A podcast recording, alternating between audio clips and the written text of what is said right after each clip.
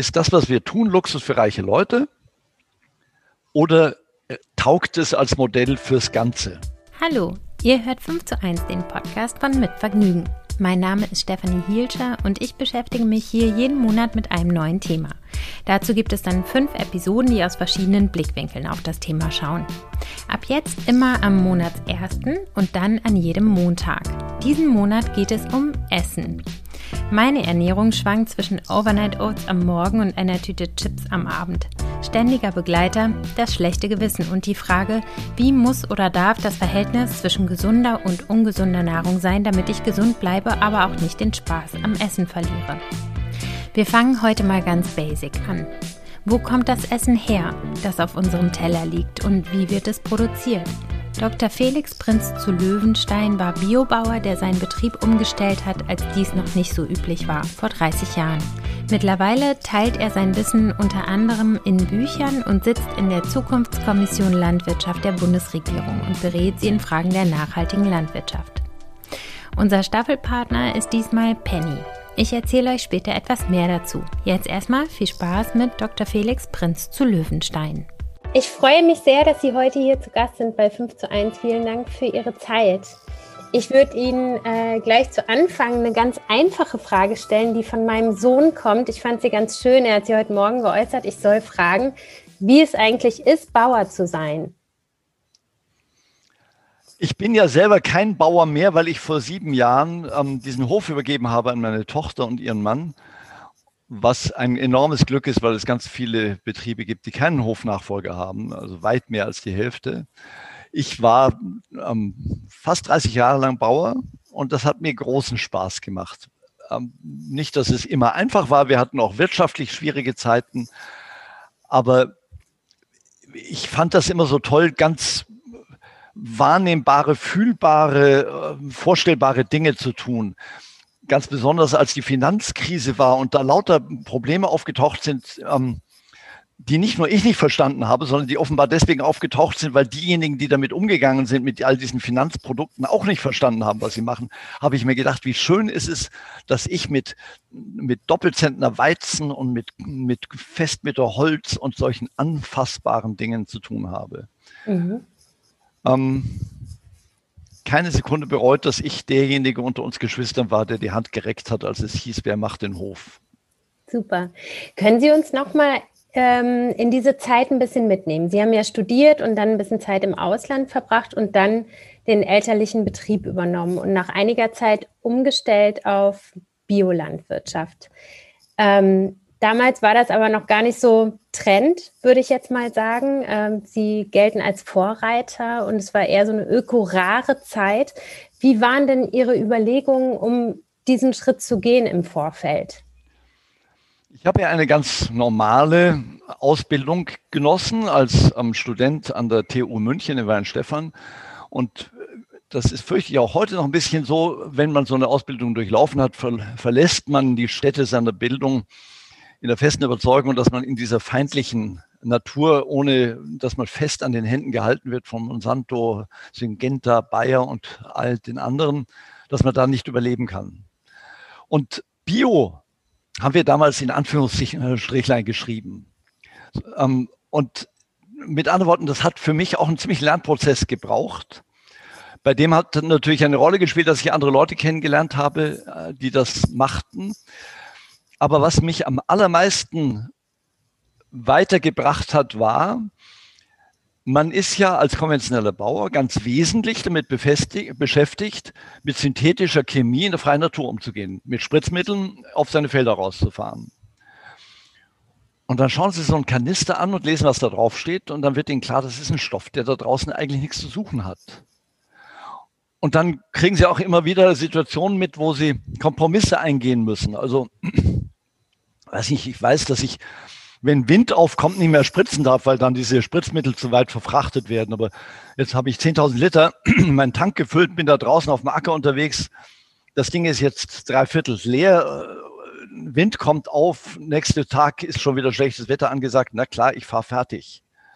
Und diese kleinen Kompromisse, also nicht so ein riesiges Erlebnis, waren es, die mich zunehmend dazu gebracht haben, dass ich mich unwohl gefühlt habe in diesen Stoffen. Na, und dann wollte es der Zufall, dass im Nachbardorf ein Berater des Naturlandverbandes einen Vortrag über Bio gehalten hat. Das hat mich interessiert. Ich habe es mir angehört. Ich habe wahrgenommen, dass es auch einen Markt gibt für die Produkte, die man dann erzeugt. Ich habe dann etwas gemacht, was man heute Businessplan nennen würde. Das heißt, ich habe mal durchgerechnet, was wird so eine Umstellung für mich bedeuten.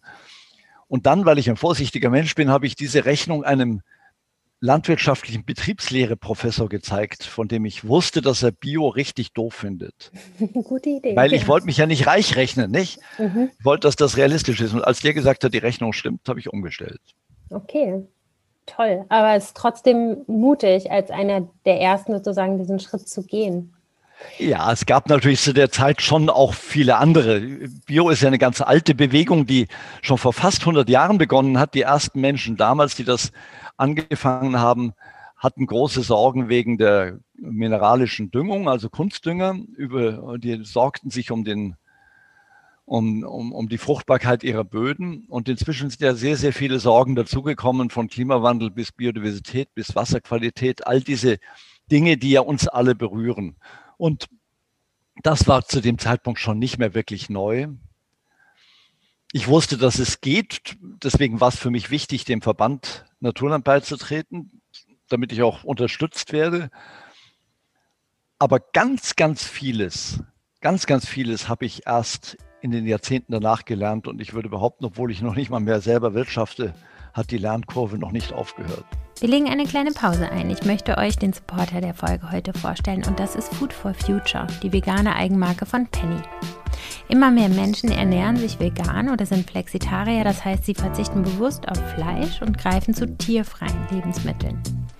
Food for Future ist Pennys komplett vegane Produktreihe, die ihr in eurem Penny nebenan kaufen könnt. Bei Penny findet ihr unter anderem leckere Rice Nuggets, Pea Burger, veganes Hack, vegane Burger Patties, aber auch drei Sorten Sojajoghurt, vegane Minischnitzel, Nuggets, Knusperstäbchen, also Fischersatz und zwei vegane bereits fertig belegte Burger, Classic und Barbecue. All diese Produkte sind dauerhaft erhältlich. Alles ist rein pflanzlich und 100% ohne tierische Inhaltsstoffe. Stattdessen bilden zum Beispiel Erbsen oder Reis die Basis. Wenn ich euch jetzt neugierig machen konnte auf Food for Future, dann schaut doch mal in eurem Penny nebenan vorbei oder auf der Webseite penny.de slash Food for Future. Den Link findet ihr natürlich auch in den Show Notes. Vielen Dank an Penny für den Support. Und nun zurück zur Folge.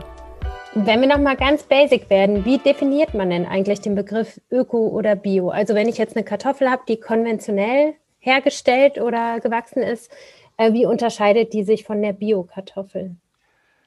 Die Definition von Bio ist ja nicht die Qualität des Produktes, also so, dass man das ins Labor geben könnte, dann sagt man, aha, ist Bio oder aha, ist es sondern es ist der Prozess, der Prozess der Herstellung auf dem, im landwirtschaftlichen Betrieb, der in der gesetzlichen Regelung, die dazu gehört, die EU-Öko-Verordnung auf sowas wie 150 Seiten beschrieben ist, also extrem detailliert, aber vor allem beinhaltet, dass wir keine Stoffe einsetzen, die in der Natur sozusagen unbekannt sind, auf die die Ökosysteme nicht durch die Evolution vorbereitet worden wären. Also keine Chemie, äh, synthetische Chemie, weder bei ähm, Pestiziden noch bei Düngemitteln. Was dann mit sich bringt, dass man äh, Systeme aufstellen muss, die von Vielfalt geprägt sind, also Abwechslung in der Fruchtfolge, ähm, in denen ich bestimmte Landtechnik verwenden muss, damit das funktioniert. Systeme, die stabil sind, die also ohne die Krücken aus der chemischen, ähm, äh, chemischen ähm, Industrie auskommen. In der Tierhaltung bedeutet es, die Tiere müssen ihre artgerechten Verhaltensweisen leben können. Das Laufvogelhuhn muss laufen können, weil es ein Vogel ist, muss es auch rumflattern können, es muss picken können im, im Gras und was weiß ich, all solche Sachen. Und das setzt sich fort in der Verarbeitung der Produkte. Dort dürfen keine ähm, chemisch-synthetischen ähm, Stoffe eingesetzt werden, wie, wie Verarbeitungshilfsstoffe, die es zu Hunderten sonst gibt. Das ist auch definiert durch die ganze Kontrolle dieses Systems. Auch das steht alles in dieser entsprechenden Verordnung. Ist also ein, ein großer Block. Was am Ende rauskommt, sind erstens Produkte, die, wenn man mal einen die Papillen dafür entwickelt hat, einfach gut schmecken, wobei beim Schmecken das Hirn ja mitarbeitet. Nicht? Mhm. Ich denke schon darüber nach, wie ist das erzeugt worden. Und bei deren Erzeugung vor allem all die Dinge nicht passieren, die mittlerweile zum Normalfall geworden sind, nämlich das Zerstören der biologischen Vielfalt, der Beitrag zur, zum Klimawandel, der, der die Landwirtschaft und die ganze Ernährungskette prägt, trägt immerhin ein Viertel zu den Treibhausgasen bei, ähm, bis hin zu Sachen wie, wie das Trinkwasser an vielen Stellen nicht mehr verwendet werden kann durch Überlastung mit Nitrat, das in den Weltmeeren ganze Meeresgebiete absterben aufgrund der Nährstoffüberfrachtung. All diese Dinge zusammengenommen machen Bio aus. Mhm. Ähm, das wird ja auch ganz schnell politisch. Sie sind auch Mitglied der äh, Zukunftskommission Landwirtschaft der Bundesregierung. Ähm, welche Themen werden denn da gerade ganz aktuell besprochen? Man muss ja wahrnehmen, dass die Landwirtschaft mehr als irgendein anderer Berufszweig der Volkswirtschaft mit öffentlichen Gütern umgeht. Ich habe sie gerade alle erwähnt. Wasser, Klima, Böden, Vielfalt. Und weil das so ist, muss die Allgemeinheit dafür sorgen, dass diese Allgemeingüter geschützt werden. Der Markt macht das nämlich nicht. Der Markt preist sowas nicht ein. Und deswegen gibt es, und zwar schon seit sehr, sehr langem, eine sehr intensiv in das Geschehen eingreifende Agrarpolitik. Eine Politik, die die Rahmenbedingungen dafür setzt, was sich am Ende lohnt, was sich nicht lohnt. Und genau darum geht die Diskussion auch in der Zukunftskommission wie soll Landwirtschaft in Zukunft ausschauen? Wie kommen wir dahin? Welche ähm, Instrumente müssen in Gang gesetzt werden? Denken Sie daran, dass alleine 40 Prozent des EU-Haushaltes nur für die Landwirtschaft ausgegeben wird. Aber heute davon wiederum 80 Prozent eigentlich ohne weitere Steuerungswirkung mit der Gießkanne pro Hektar ausgezahlt wird. Dann wird schon deutlich, wie diese Rahmen gesetzt werden. Und dann kommt noch dazu die Forschung und die Ausbildung, all die Dinge, bestimmt einfach, wie mit unserer Natur und Umwelt umgegangen wird, mit unseren Mitgeschöpfen, wie unser Essen ausschaut und wie des Planeten ausschaut. Mhm. Ähm, wo Sie gerade gesagt haben, die Ausschüttung erfolgt per Hektar. Das heißt, die Methode, wie ich wirtschafte, spielt keine Rolle dafür, wie viel Geld ich bekomme. So ist es. Also für 80 Prozent dieser Mittel 20 Prozent davon und in Zukunft werden es auch mehr werden als die 20, wird auf, auf 40 ansteigen, was gut ist, mhm. ähm, wird gebunden werden an Maßnahmen, die ich da mache. Und das muss ja auch das Ziel sein, dass wir dieses viele Geld dafür einsetzen, dass wir Bäuerinnen und Bauern für Leistungen bezahlen, die wir als Gesellschaft von ihnen brauchen, die der Markt ihnen aber nicht bezahlt. Und was wir brauchen, ist ein Umbau dieses Systems weg von der Gießkanne pro Hektar hin zu diesen Leistungsbezahlungen. Wäre es denn überhaupt möglich, dass der Konsument all diese Kosten tragen kann? Also wenn man jetzt komplett umstellen würde, mal utopisch gesprochen, auf ökologische Landwirtschaft wäre das. Frau, Frau Hilscher, er, er, er, trägt ja schon enorme Kosten. Mhm. Er zahlt sie nur nicht an der Ladenkasse für Nahrungsmittel. Mhm. Klar, also das, genau. was wir zum Klimawandel beitragen, kostet wahnsinnig viel Geld. Die Zerstörung der biologischen Vielfalt kostet wahnsinnig viel Geld. Mhm. Übrigens tragen die Kosten dieser Umweltzerstörung nicht reiche Leute. Das geht an den Armen der Welt aus deren Fluchtbewegungen aus Gegenden, wo sie heute schon nicht mehr leben können aufgrund des Klimawandels, wir heute ja schon erleben. Also das ist eine Illusion zu glauben, dass wir heute billig essen. Wir zahlen nur in der Ladenkasse wenig dafür. In Wirklichkeit zahlen wir sehr viel.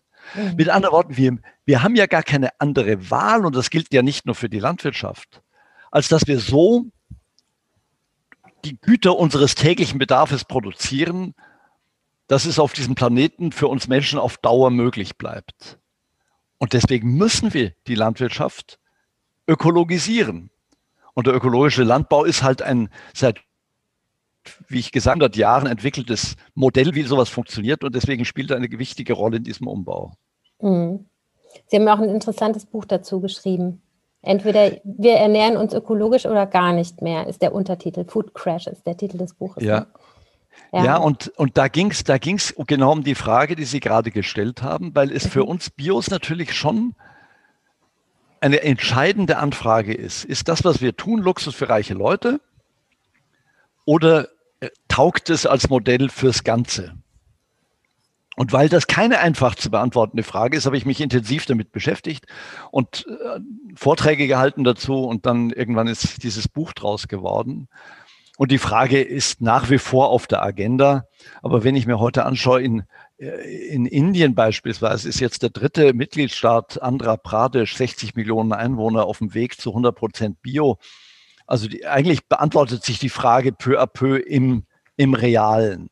Und dieses Festhalten an alten Systemen, was wir auch nicht nur in der Landwirtschaft erleben, steht vollkommen im Widerspruch zu der Erkenntnis, die wir längst haben, dass Business as usual ist mhm. keine Option mehr. Mhm.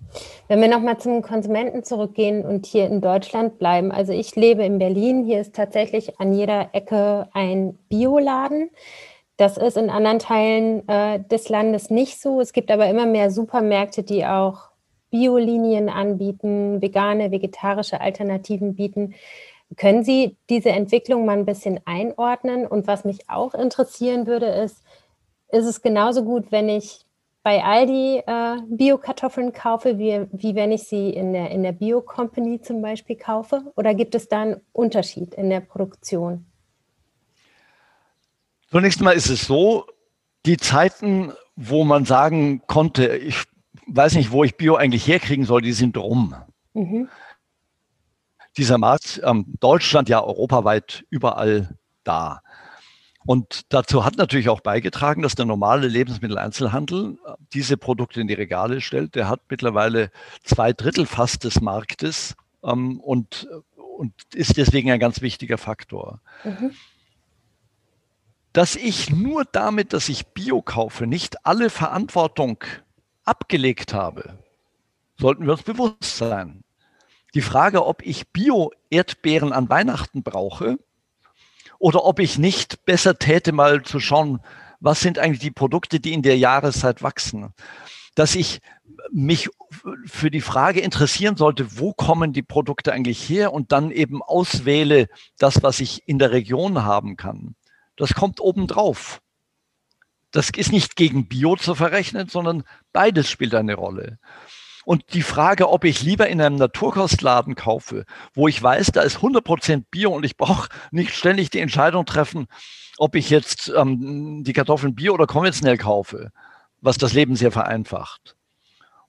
Und dass ich dort auch ein höheres Angebot habe und dass die Menschen, die an, der, an den Regalen stehen, mich auch besser beraten können, all das ist ein guter Grund, im, im Naturkostladen zu kaufen. Trotzdem bin ich sehr froh, dass es den Lebensmitteleinzelhandel mit seinem zunehmenden Angebot von Bio gibt, weil das in der Breite den Zugang ermöglicht. Na klar, ich meine, der Naturkostladen ist auch unverhältnismäßig teurer. Das darf man ja auch nicht vergessen.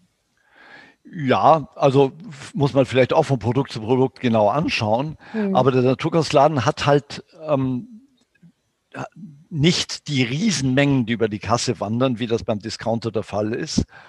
Also ein ganz großer Teil überhaupt der Mehrkosten von Bio hängen ja gar nicht damit zusammen, dass sie die, die, die höheren Produktionskosten so durchdeklinieren aufs Endprodukt, sondern hängt damit zusammen, dass geringere Mengen bewegt werden, dass, dass die Warentrennung äh, Kost der Bio von konventionell trennen, dass diese Kosten immer dem Bioprodukt zugerechnet werden, aber nicht dem konventionellen Produkt. Okay all das sind ja Dinge, die erwarten lassen, dass wenn wir noch mehr in die Breite kommen, und das geschieht ja kontinuierlich, dass dann dieser Kostenunterschied geringer wird, er wird aber nicht verschwinden.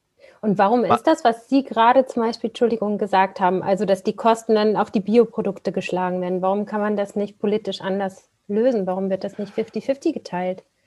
Ja, das könnte man ja äh, politisch lösen, zum Beispiel indem man sagt, man gestaltet die Mehrwertsteuer anders, dass man mhm. sagt, Mehrwertsteuer wird auf Bioprodukte gesenkt. Das sind genau die Art Diskussionen, die wir führen. Ähm, und wenn eines Tages Bio so der Normalfall wird, ähm, dass nur noch wenige konventionelle Produkte da sein werden, dann wird sich das ja sowieso ändern. Und es würde sich vor allem ändern, wenn man dafür sorgen würde, dass die Preise die Wahrheit sprechen. Wenn also zum Beispiel die Kosten der Belastung des Trinkwassers, die durch ein konventionelles Produkt erzeugt werden, tatsächlich dem Produkt zugeordnet werden. Wenn man das konsequent machen würde, das macht aber nicht der Markt, sondern das könnte nur durch gesetzliches Handeln geschehen. Wenn man das konsequent machen würde, dann würden sich nur noch sehr, sehr reiche Leute konventionelle Produkte leisten. Ja, ist doch mal eine Idee, oder? Ja, ja, ich meine, das ist gesagt, diese, diese politische Arbeit, über die Sie vorhin sprachen, dreht sich am Ende des Tages genau darum. Mhm. Wie, wie beenden wir, dass es erlaubt ist, einen Großteil der Kosten auf Umwelt, Natur, Lebenschancen künftiger Generationen abzuladen, um dann ein billiges Produkt in den Laden zu stellen? Das ist wahrscheinlich ein, ein hartes Brett, das es zu bohren gilt, weil ganz, ganz viele Interessen dagegen stehen. So ist es. Das, der, der, der Interessenswiderstreit ergibt sich ja zum Beispiel dadurch, dass ähm, pro Hektar ein konventioneller Betrieb 320 Euro ähm, für Spritzmittel und Düngemittel ausgibt und der Biobetrieb gibt nur sowas wie 20 Euro im Schnitt, ja. Und das bedeutet nichts anderes, als dass diese 300 Euro Differenz fehlen natürlich in der Kasse von jemand. Ja. Und diese jemande, die in Ludwigshafen und in Leverkusen und in St. Louis sitzen, äh, die sagen, wie können wir das denn klein halten, diese, diese unangenehme Entwicklung? Ich muss sagen, dass ich das, dass ich das oft einfach gar nicht verstehe. Also ich durchdringe das nicht so richtig, wenn doch absolut klar ist, dass etwas falsch ist, warum nicht der Gesetzgeber richtig entscheidet. Das hört sich jetzt sehr naiv an, ist es wahrscheinlich auch, aber wissen Sie, was ich meine? Ja, die Frage stellt man sich ja unentwegt, weil, weil die, also Sie erinnern sich sicher an diese Diskussion über das Glyphosat, das ist das weltweit am meisten benutzte Unkrautvernichtungsmittel. Die gerade in den letzten Tagen ähm, kommen lauter Studien raus, die zeigen, was für eine katastrophale Wirkung das unmittelbar zum Beispiel auf Insekten hat. Und man fragt sich, warum in der Welt wird da nicht eingegriffen. Das hängt zum Teil an diesen Interessen, die da sehr vehement vertreten werden, von denen auch Politik beeinflusst wird, ganz offensichtlich. Aber es ist natürlich unterm Strich auch komplizierter als das, weil. Nehmen Sie mal an, die deutsche Politik sagt, wisst ihr was, wir machen unsere Landwirtschaft jetzt komplett umweltverträglich und darf, schreiben wir die entsprechenden Gesetze. Niemand darf mehr wirtschaften so, dass es den Tierwohl schadet, dass es der Umwelt schadet. Alles gut. Was macht man dann an den Grenzen von Deutschland? Sagt man, Produkte, die nicht so erzeugt sind, dürfen nicht mehr rein? Geht in der EU nicht wirklich. Also ist bereits die erste Schlussfolgerung, wenn man das überhaupt machen will, dann kann man es eigentlich nur europäisch machen. Also jedenfalls in dieser Radikalität. Mhm. Und man kann es auch europäisch nur machen, wenn man an Europas Außengrenzen dafür sorgt, dass nicht billig erzeugte Produkte, die keine Rücksicht auf Umwelt- und Tierschutz und Naturschutz genommen haben, dass die das nicht unterlaufen durch Import. Das ist längst keine Illusion mehr. Das ist denkbar. Die Europäische Kommission hat jetzt im Zusammenhang mit, mit CO2-Kosten genau solche Mechanismen vorgeschlagen. Das sind Dinge, die wir übrigens auch in der Zukunftskommission diskutieren weil hinkommen müssen wir dazu, sonst hält das der Planet nicht mehr aus.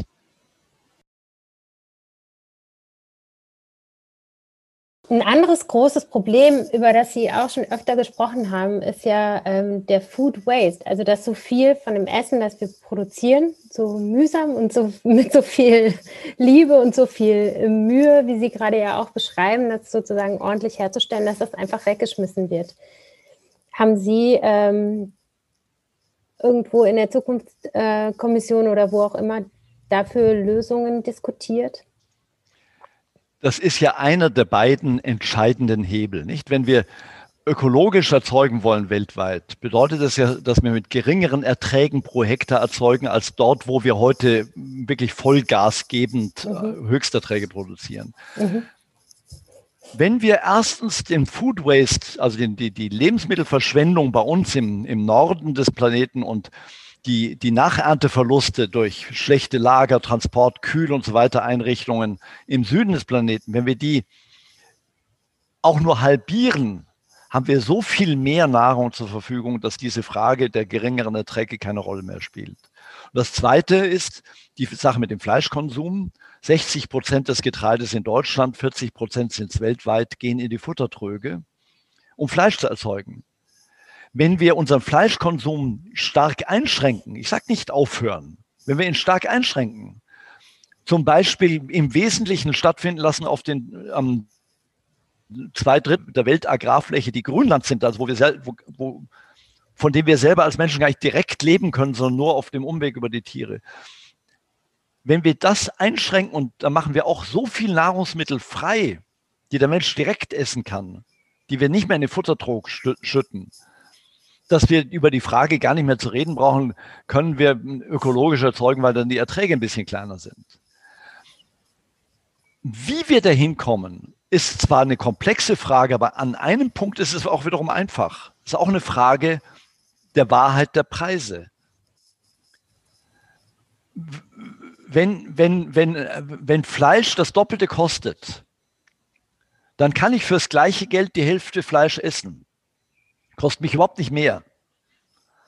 Aber es ist besser für meine Gesundheit, es ist besser für die Tiere und es ist besser für die Umwelt, wenn das Fleisch so erzeugt wird, dass das tatsächlich die wahren Preise widerspiegelt. Und das ist auch ein bisschen eine Antwort für diese Frage der Lebensmittelverschwendung. Sicher nicht die einzige, da kommt auch Erziehung und Bildung und was weiß ich dazu. Aber die, dass wir, dass wir, dass wir nicht nur gedanklich wahrnehmen, was Lebensmittel einfach wert sind, sondern dass wir dafür sorgen, dass die Lebensmittel nicht zu Dumpingpreisen produziert werden bei gleichzeitiger Schädigung all dessen, was uns als Menschheit gemeinsam gehört. Wie kann man sich denn als Konsument rein praktisch quasi mal Bewusst ins Bewusstsein führen, was so ein Lebensmittel wert ist? Also wie gehe ich achtsam mit meinem Essen um? Das ist ja Gott sei Dank, das, das ist ja das Schöne an dem Biomarkt. Da kann ich das ja machen. Mhm. Als im Jahr 2007 der Stadtrat von Kopenhagen beschlossen hat, dass bis 2015 alles Essen, was die öffentlichen Kantinen Kopenhagens ausreichend bio sein soll. Mhm. Also 90 Prozent. Ähm, das haben die geschafft. 2015, seit 2015 sind 66.000 Mahlzeiten pro Tag in Kopenhagen. So. Haben die gesagt, es darf aber nicht mehr kosten. Das ist erstaunlich, nicht? Weil Bio kostet ja nun mal mehr. Wie geht denn das? Ich habe drei Tage in Kopenhagen zugebracht, um mir das anzuschauen, mit vielen, vielen Menschen geredet und das Resultat ist sehr einfach. Man kann das machen, Bio alles, aber nicht mehr kosten mit sehr viel weniger Fleisch, sehr viel weniger Convenience, also vorverarbeiteten Kram und damit viel mehr Frische und weniger Abfall. Das muss man lernen, das muss man entwickeln. Aber das Spannende an dem Kopenhagener Beispiel ist nicht nur, dass deren Bedingungen die sind von jedem normalen Haushalt. Das Budget für Nahrung ist begrenzt und die trotzdem Bio machen können, sondern dass all die Wirkungen, die wir haben wollen, komplett automatisch eintreten. Da brauchen Sie nicht mit erhobenem Zeigefinger rumlaufen oder Fleischgutscheine ausgeben oder was weiß ich. Okay. Sie haben ja eben auch schon mal die Gesundheit angesprochen. Wie ist das denn bei Ihnen, wenn ich da mal fragen darf? Was, worauf achten Sie persönlich bei Ihrer Ernährung? Wie Kopenhagen. Wir essen ausschließlich Bio und mhm. zwar seit drei Jahrzehnten. Und deswegen essen wir sehr viel weniger Fleisch. Ich liebe Fleisch, also ich esse sehr gern Fleisch, aber wir essen halt sehr viel weniger, mhm. weil das sehr viel teurer ist. Und also zunehmend, zunehmend ähm, auch durch meine Töchter initiiert, die da sehr kreativ sind und mitunter auch etwas fordernd. Ähm, und weil meine Frau das auch sehr gut kann, wird unsere Küche einfach immer raffinierter vegetarisch. Mhm. Und die Erfahrung, die ich damit mache, ist, es kann saugut schmecken und, und, man vergisst vollkommen, dass gar kein Fleisch dabei war. Ja, die Erfahrung habe ich auch gemacht. Ich bin auch seit zwei Jahren vegetarisch unterwegs, mein Mann seit ja. zehn Jahren schon. Also wir geben uns alle Mühe. Ähm, gibt es irgendwelche Food Trends, die jetzt schon abzusehen sind, äh, die in der Zukunft passieren. Mir ist neulich was über den Weg gelaufen, da wird Biolachs im 3D-Drucker hergestellt, was ich ja. sehr absurd finde. Ähm, kennen Sie auch noch so ungewöhnliche Trends oder vielleicht auch etwas bodenständigere, die größer werden in nächster Zeit? Also was bodenständig ist und was ähm, auch sozial sehr spannend ist, ist etwas, was man unter dem Begriff soziale Landwirtschaft zusammenfasst, wo Menschen unmittelbar durch, den, durch die Zusammenarbeit mit einem Bauern und einer Bäuerin sich engagieren für das, was auf dessen Hof passiert. Die mhm. schließen sozusagen einen Vertrag ab, ich trage bei zu deinen Kosten, ich kriege von deinen Produkten. Ähm, diese ähm, soziale Landwirtschaft funktioniert auf immer mehr, immer mehr in immer mehr Regionen, so dass Menschen wo immer sie wohnen, sowas auf die Beine bringen können oder sich beteiligen können. Und dadurch kriegt man ein Essen, von dem man weiß, wo es herkommt. Man hat miterlebt, wie es produziert wird und man hat noch ähm, beigetragen dazu, dass die Existenz dieses Betriebes sichergestellt wird. Das halte ich für eine richtig spannende Innovation. Diese Geschichte mit dem Kunstfleisch oder dem oder der Produktion in keimfreien, ähm, kunstbelichteten Gebäuden, ähm, wo man dann Salat herstellt, dem stehe ich extrem misstrauisch gegenüber. Und zwar aus einem sehr simplen Grund. Wir lernen immer mehr darüber, wie wichtig für unsere Gesundheit das Biom ist. Das heißt, die ungefähr zwei Kilogramm von Bakterien und sonstigen Mikroorganismen, die wir in uns tragen die sind da nicht zufällig oder, oder, oder überflüssigerweise, die sind ganz, ganz wichtig für uns. Und wir wissen auch immer mehr, wie unser Biom mit dem Biom unserer Umgebung in Verbindung steht. Also je nachdem, wie die Menschen essen, verändert sich ihre Bakterienzusammensetzung. Und das Gleiche gilt hier und das, was im Boden stattfindet, für die Pflanze und das, was im Boden stattfindet. Das heißt, wenn ich mein, wenn ich die Produktion unserer Nahrung von all dem so komplett abkopple, halte ich es für sehr unwahrscheinlich, dass das ohne Wirkung auf unsere Gesundheit bleibt. Und wenn Sie sich anschauen, in welche explosionsartiger Vermehrung sich ernährungsbedingte Krankheiten oder auch Nahrungsunverträglichkeiten nur in unserer Gesellschaft befinden, dann sollten wir nicht jetzt einem Trend folgen, der uns nochmal weiter von den Ökosystemen und deren Funktionsweise wegbringt, deren Anteil, deren Teil wir ja nun selber auch sind. Hm. Wie ist das denn mit diesen, mit den Unverträglichkeiten? Mir fällt natürlich gleich die Glutenunverträglichkeit ein, aber wenn ich über Land fahre, fahre ich ja durch ganz viel Weizenfelder und so weiter. Was für eine Auswirkung haben denn diese Entwicklungen auf die Landwirtschaft dann wieder? Also ganz direkte Auswirkungen hat es ja, dass die Leute immer mehr Hafermilch und Sojamilch und so ähm, zu sich nehmen und keine Kuhmilch mehr. Das ja. wirkt sich ja unmittelbar und zwar schon spürbar auf, de, auf die Nachfrage aus und damit auf die äh, Überlebensmöglichkeit von Milchbauern. Also das ist ja nicht ohne Auswirkungen. Wir müssen uns halt klar machen, ich habe da keine einfache Antwort drauf. Ja? Also ähm, nur wir, wir Menschen betreiben seit ungefähr so 12.000 Jahren Ackerbau mhm. beginnend im Nahen Osten. Und seitdem haben wir unsere Nahrung immer mehr verändert. Wir haben Sachen dazu bekommen, die wir vorher nicht kannten. Zum Beispiel der Weizen, der kam irgendwo aus, aus dem Osten und die Kartoffeln, die kamen aus Amerika und die Tomaten auch und so. Über die Jahre hat sich das immer verändert. Aber in den letzten 10.000 Jahren hat sich unsere Nahrung nie so dramatisch verändert wie in den letzten 50 Jahren durch die Art, wie wir die Pflanzen und die Tiere züchten, durch die Art, wie wir anbauen, Eugen, die Art, wie wir verarbeiten, die Art, wie wir Nahrungsmittelzusatzstoffe verwenden, die Art, wie wir unsere Diät gestalten.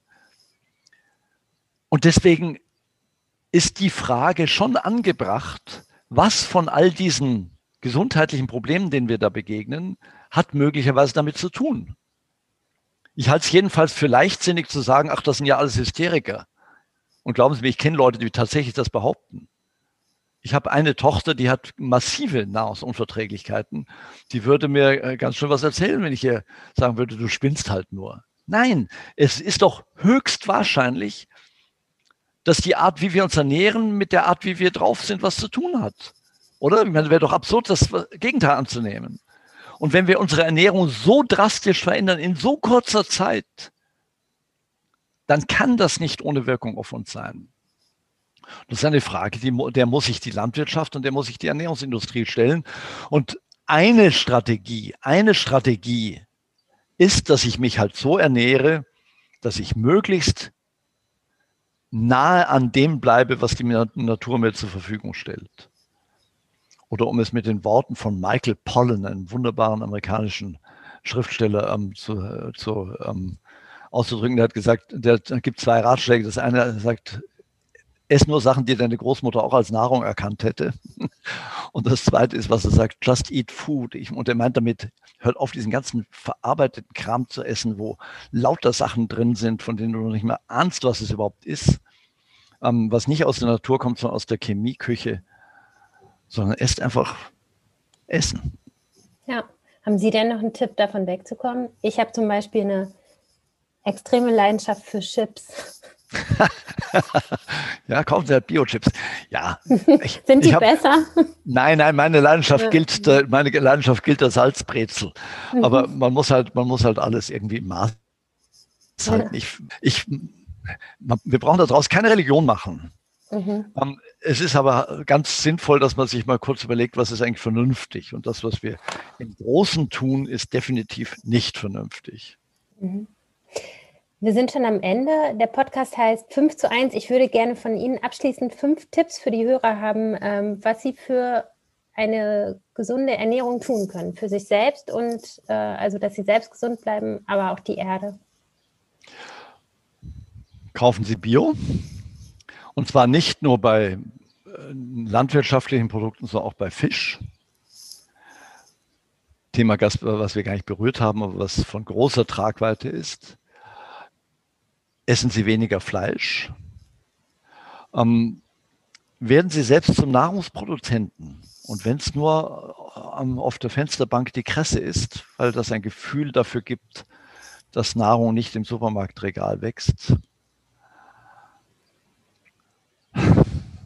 Ja, und dann Michael Pollen. Just eat food.